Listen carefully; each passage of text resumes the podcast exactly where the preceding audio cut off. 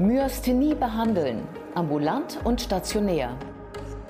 Guten Tag und herzlich willkommen zur Klinik-Sprechstunde, dem Asklepios Gesundheitspodcast mit Kirsten Kahler und Ärztinnen und Ärzten der Asklepios Kliniken.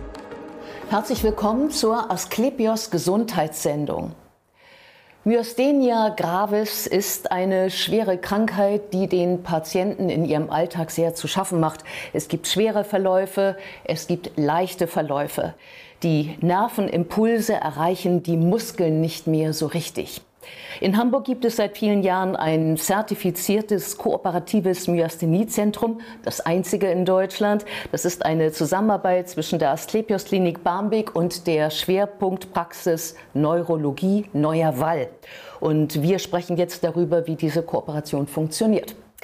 Bei mir sind Professor Dr. Peter Urban, er ist Chefarzt der Neurologie an der Asklepios Klinik Barmbek und Dr. Karl Christian Knob. Er ist niedergelassener Neurologe in der Praxis Neurologie Neuer Wall mit dem Schwerpunkt Myasthenia gravis. Schön, dass Sie beide Zeit haben. Ja, danke. Vielen Dank.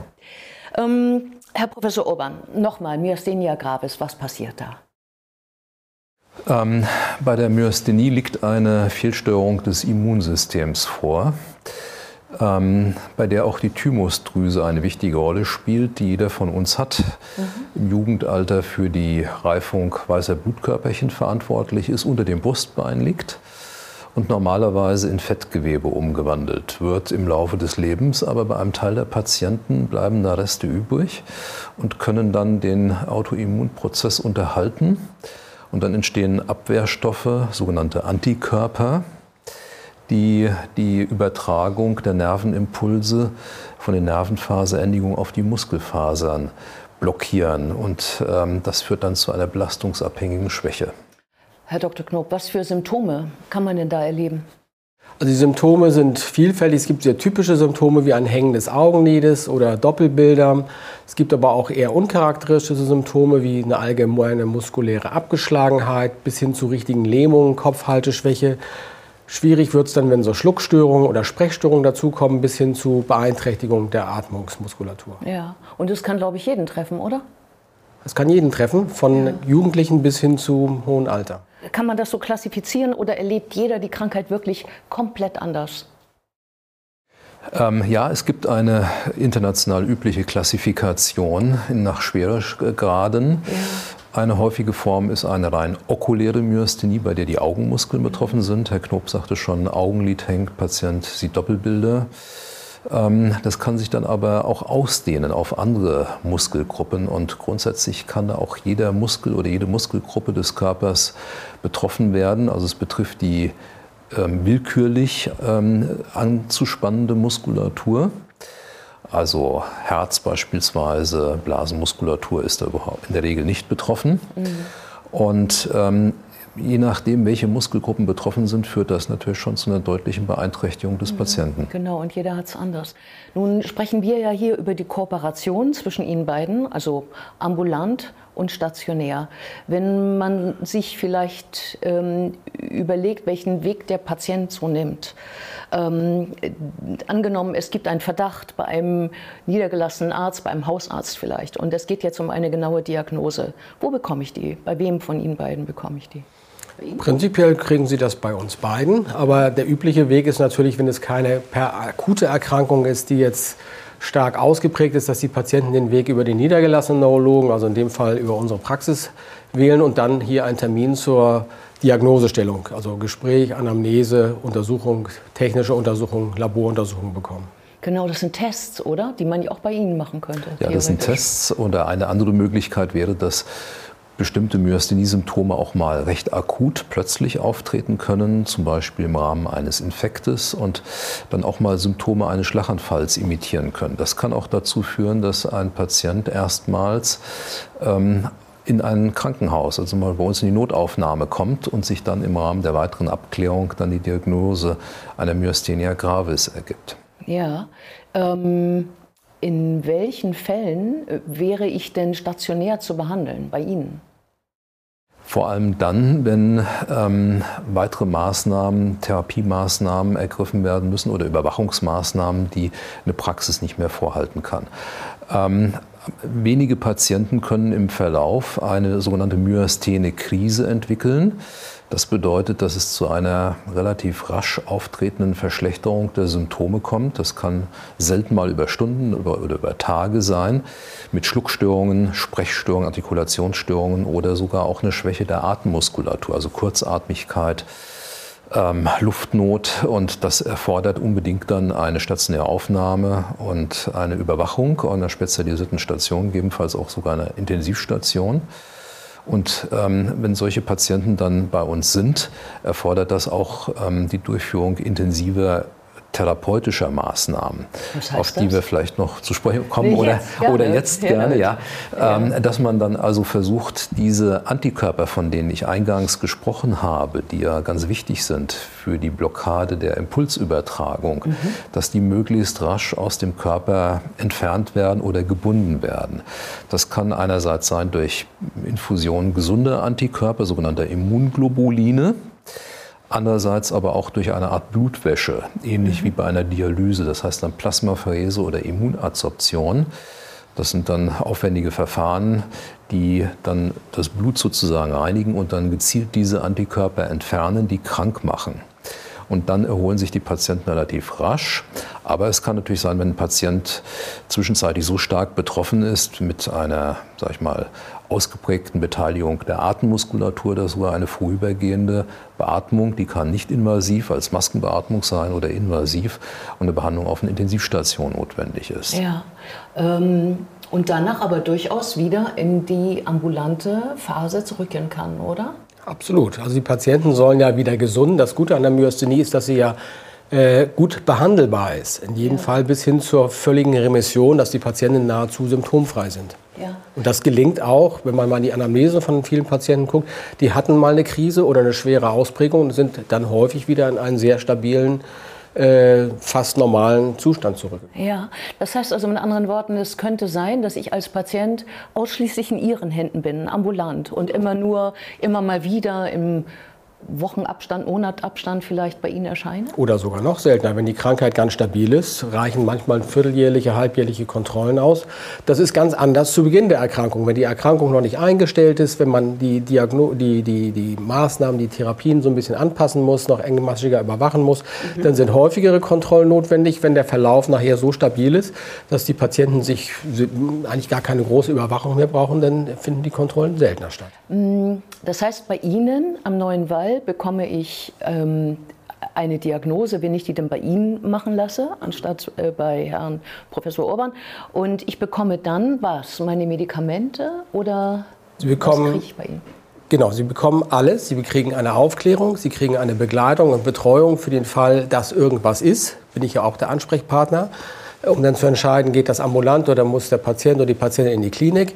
Patienten kriegen die Medikamente, die Patienten kriegen die Laborkontrollen, Patienten kriegen Verlaufsuntersuchungen, wenn notwendig, Patienten kriegen Beratung, Informationsschriften für eventuelle Operationen, Zahnarzteingriffe, Magen-Darm-Spiegelung. Das sind ja alles Dinge, wo ein Myasthenie-Patient durchaus einmal mehr drüber nachdenken muss, kann ich das machen? Ich kriege ja dann äh, bestimmte Situationen mit anderen Medikamente, Narkosen, die sind vielleicht nicht so günstig für meine Myasthenie, auch abhängig davon, wie schwer ich betroffen bin. All diese Beratung und Informationen bekommt er dann auch bei mir. Genau, und unter Umständen ja auch sehr schnelle Hilfe, oder? Genau, weil jemand, das ist bei der Myasthenie besonders. Myasthenie kann sich durchaus sehr schnell, fast krisenhaft, schubartig auch mal bemerkbar machen, so dass ich schnell entscheiden muss, er muss ja kommen. Ich muss ihn ja sehen, das kann ich ja nicht am Telefon entscheiden und muss im Zweifel auch den Weg so bahnen, dass er dann beispielsweise schnell in die Klinik kommt. Ne? Mhm.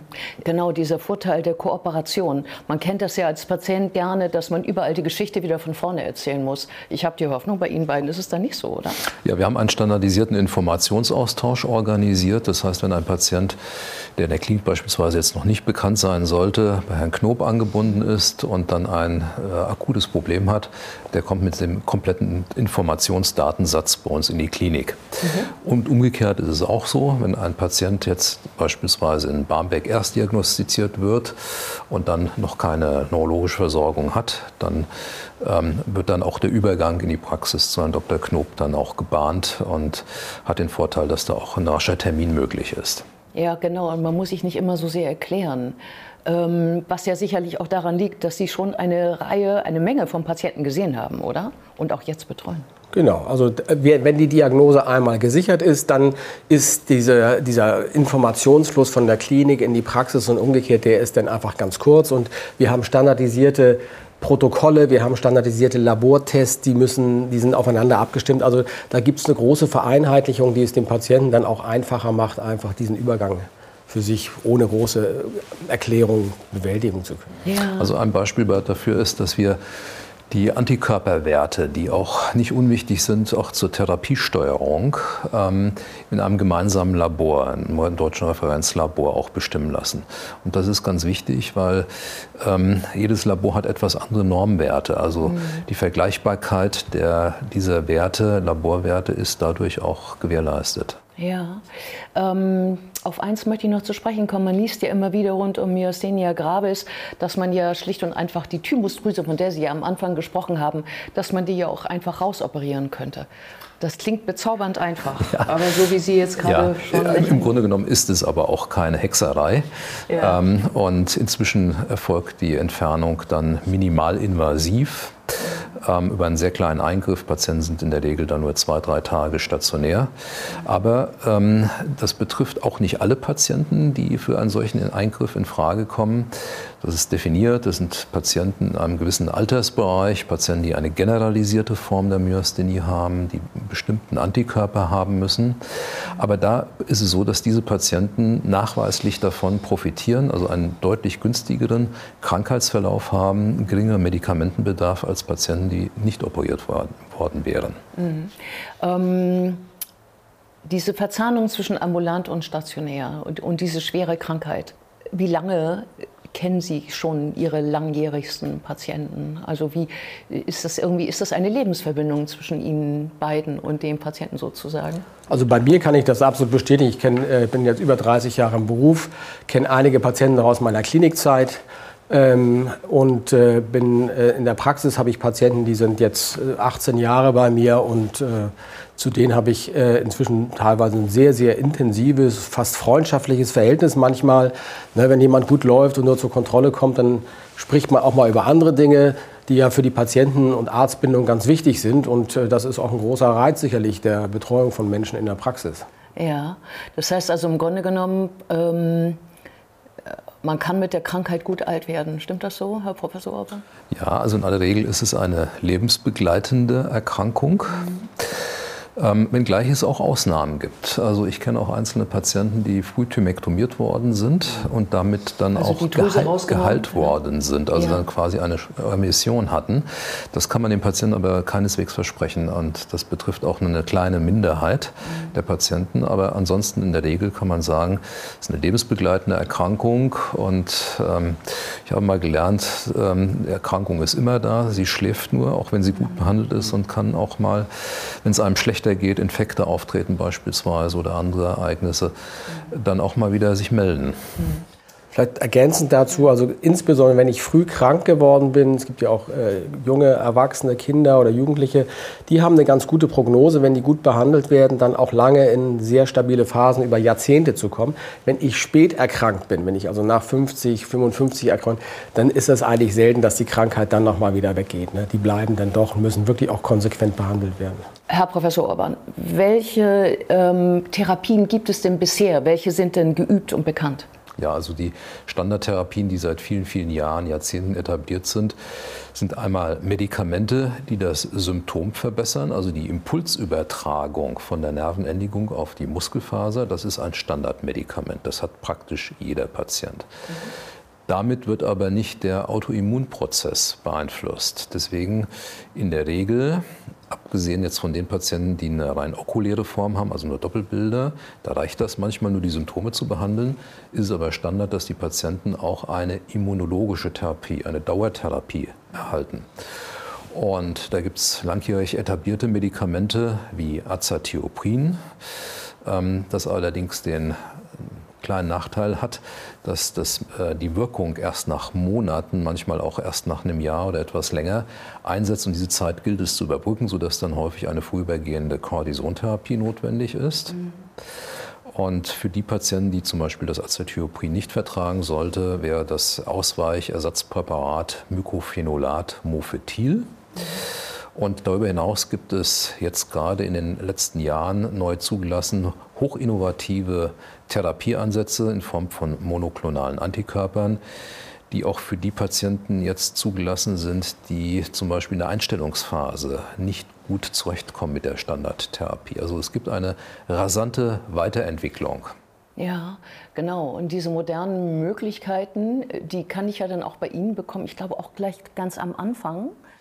Genau, also wir bieten alle Formen der äh, konservativen, symptomorientierten, klassischen Immuntherapien bis hin zu den monoklonalen Antikörpertherapien. Das sind ja meist Infusionen, teilweise Injektionspräparate, die eingesetzt werden zu ganz unterschiedlichen Stadien, abhängig vom Schweregrad der Erkrankung. Wir wollen eben erreichen, dass die Patienten nicht erst nach einem halben Jahr oder noch länger wieder in eine stabile oder Remissionsphase kommen, sondern wir wollen erreichen, dass sie schnell über ja. wenige Wochen maximal einige Monate wieder in die, in die Remission zurückkommen. Und das erreichen wir mit diesen sehr gezielt wirksamen, am Immunprozess ansetzenden Therapien. Ja, und es gibt ja, glaube ich, auch so ein Medikament, mit dem Sie äh, Symptome sofort erstmal stoppen können, was ja eine große Erleichterung ist wahrscheinlich. Das ist das, was Professor Orban sagt, das ist das Mestinon. Ja. Das wirkt innerhalb von wenigen, ja, von einer halben Stunde bis einer Stunde, kann ich dosisabhängig die Symptome damit kontrollieren. Aber wie gesagt, das ist nicht die langfristige Therapie, sondern dient quasi der Symptomkontrolle am Anfang. Ja, vielen Dank für das interessante Gespräch an Sie beide. Danke. Ja, danke auch. Und wir sehen uns wieder auf www.astlepios.com, auf Facebook und auf YouTube oder im nächsten Podcast. Werden Sie gesund.